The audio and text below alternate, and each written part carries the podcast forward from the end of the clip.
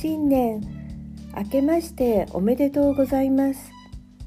今年もどうぞよろしくお願いいたします。ゆうチャンネル音声ブログです。ながら聞きや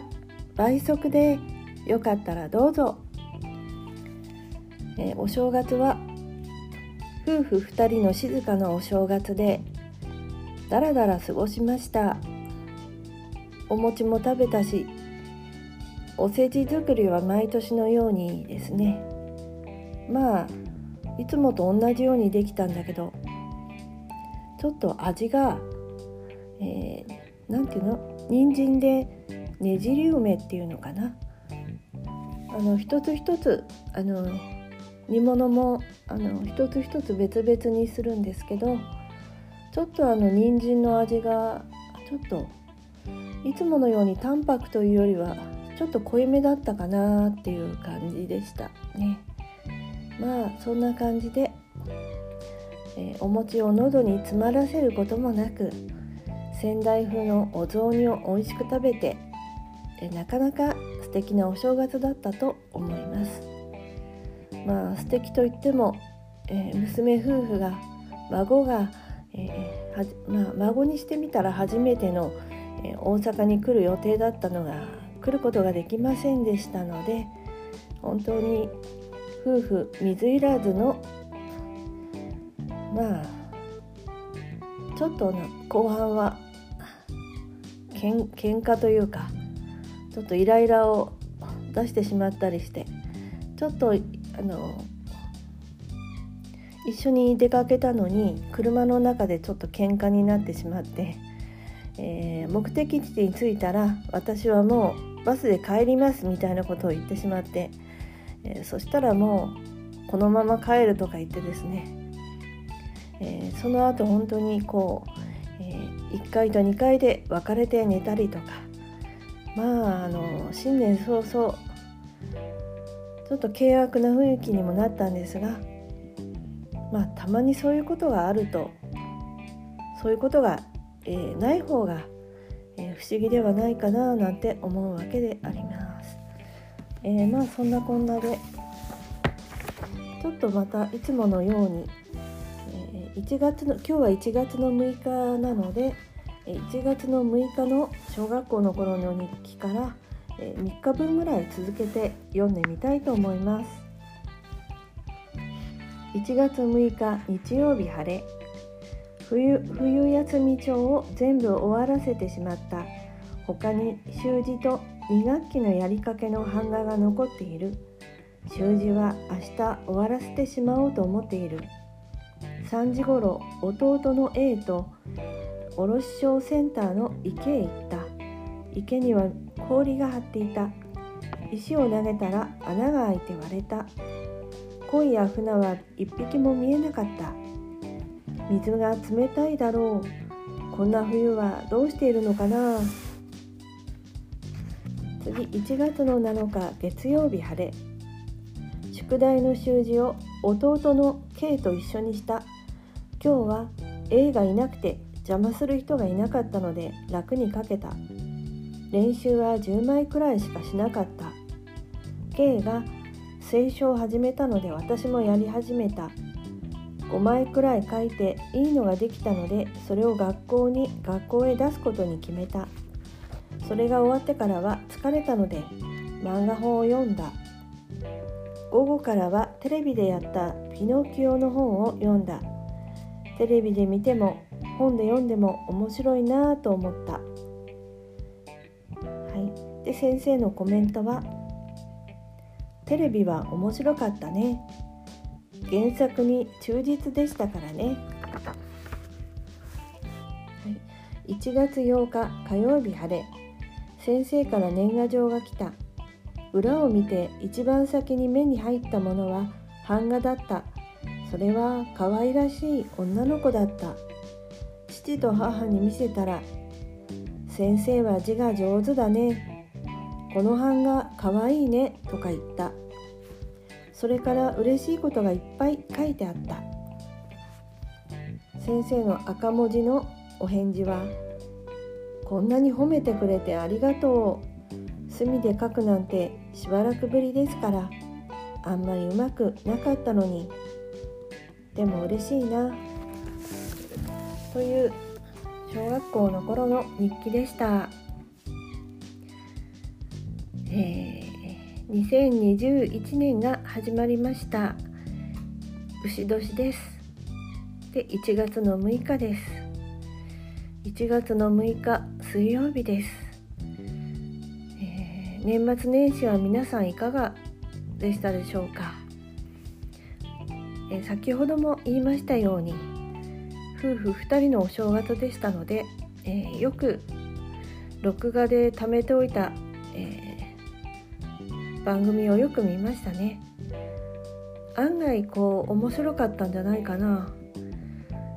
このま、うん、ついつい最近で言えば、えー、ガキ使化を見たりとかそれからなんだっけそうそう、うん、昨日はですね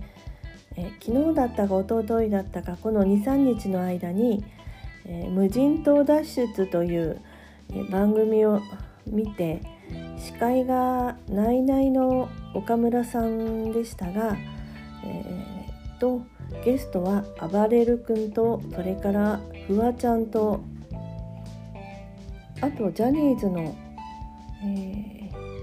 ー、東山さんとえ ABCD の河合さんとだったかな。よく見るようなあの無人島脱出って何回かやってると思うんですが、えー、それを見てあんなんか結構感動しましたね特になんかあの一番感動したのはその暴れる君が、えー、3時間、えー、3時間かなえっと何度か脱出してるんですよね彼はね。それでなんかあのハンデがあってそのハンデでちょっと遅れてだいぶ遅れて3時間ぐらい遅れて出発したんでしたか。それでもあの結局優勝優勝したのは あばれる君だったですね、えー、まあ南国の海といっても真冬の真冬ですのですごく海水が冷たいんですよね。それでなんか暴れる君とかそれからあとあのあのおっぱっぴーの小島さん小島さんも割と裸だったりこうすごい薄着の薄着で出るキャラですので本当になんかその、えー、会場でその海に落ちたりとかまあずっとこう波しぶきを浴びている状態だしそして夕方とか夜になってきてものすごいこう体温が奪われてっていうような、のテレビとはいえちょっとハラハラしながら見ていました。でねあのまああの暴れる君って私あまりこう関心があまりないというかどちらかといえば逃げ苦手なタイプだったんですね。それがちょっとずつこう印象が変わったのがえー、去年の秋秋ぐらいに、えーと、サンシャイン池崎さんとなんかあのライン下りか何かするしかもそのボートとかその専用の船とかじゃなくて自分たちで作ったいかだで、えー、その下る川を下るというものだったんですけれど、えー、それがあのその番組もすごく良くて結局あの暴れる君にしたらそれは最初の挑戦じゃなかったんですよね。えー、その前にあ何年か前だったのかちょっとどれぐらい前か分かんないけど、えー、失敗して今回、えー、リベンジの挑戦ということでそれで、あのゴールまで行ったわけなんですけどその1人だけじゃなくてそのサンシャイン池崎と一緒になってあの協力し合いながら励まし合いながら、え、ゴールした時になんかちょっと感動してしまってあ暴れる君好きじゃないけど見てたんですけどねなんかそれでちょっと印象がちょっと無関心とか苦手とかちょっと嫌いっていうような感じから少し印象が変わってたなって感じで。それで、えー、昨日おとといとその無人島脱出のを見て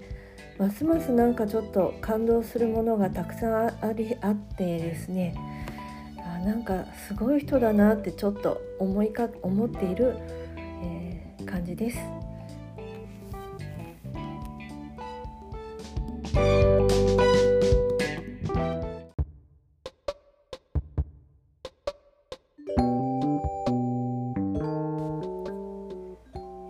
しばらく録音してなかったんですねなんか気分が乗らなくてねで気分が乗らないままあのやめてしまうのかなっていうところをことを感じていたんですが昨日深夜になんとなくあの録音したものを聞き直してみて、え今朝起きたらやっぱりあの録音したくなりまして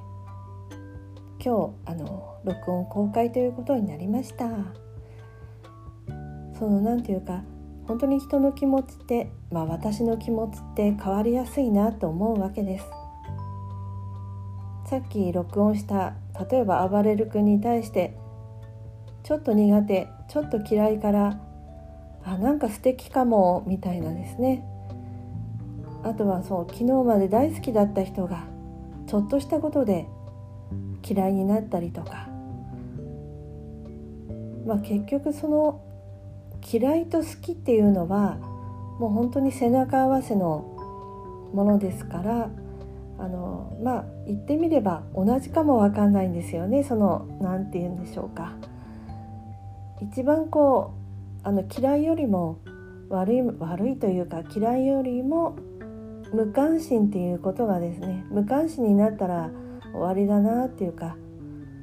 まあ、終わり終わりな何言ってるかちょっとわからないんですね。はい、であの孫が5ヶ月を過ぎたんですがあの離乳食が始まりました。そのおかゆお米ですね。あのおかゆです。10倍がゆがゆですね。かなり本当にもうドロッとしたものですけどそれでその初めてスプーン1杯のおかゆを食べた孫の動画が送られてきたんですけれどその動画を撮りながら、え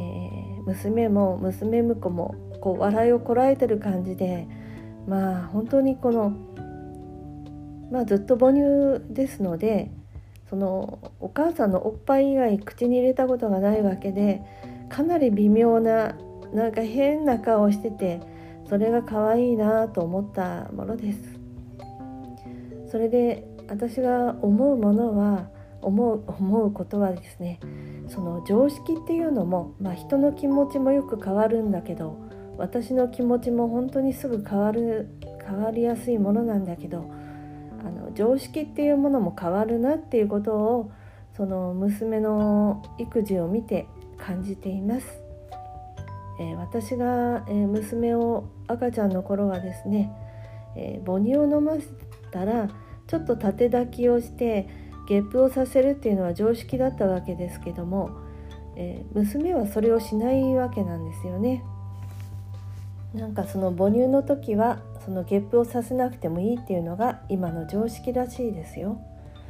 本当に、えー、本当に変わるものなんですよね。だから本当にこう常識っていうもの今までそれが当たり前のように信じていたことそれはそれは今の時代どうなのかなってこう疑ってみたり自分が今まで信じてきたものをあのそれは本当かとかですねちょっとこう疑ってみるっていうのもある意味大事なのかななんていうふうな、えー、その赤ちゃんの育児に関わって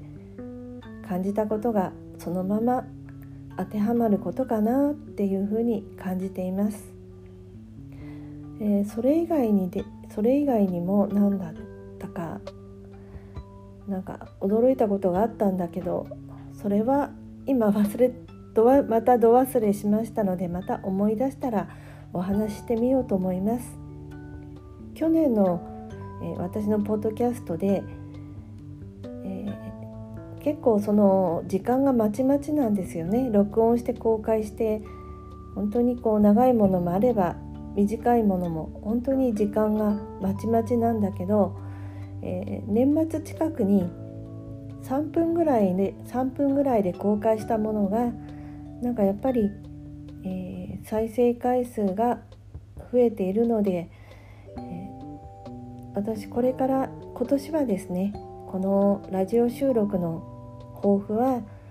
本当に3分4分ぐらいの短い朝のつぶやきをちょっと増やしてみようかななんて思っています。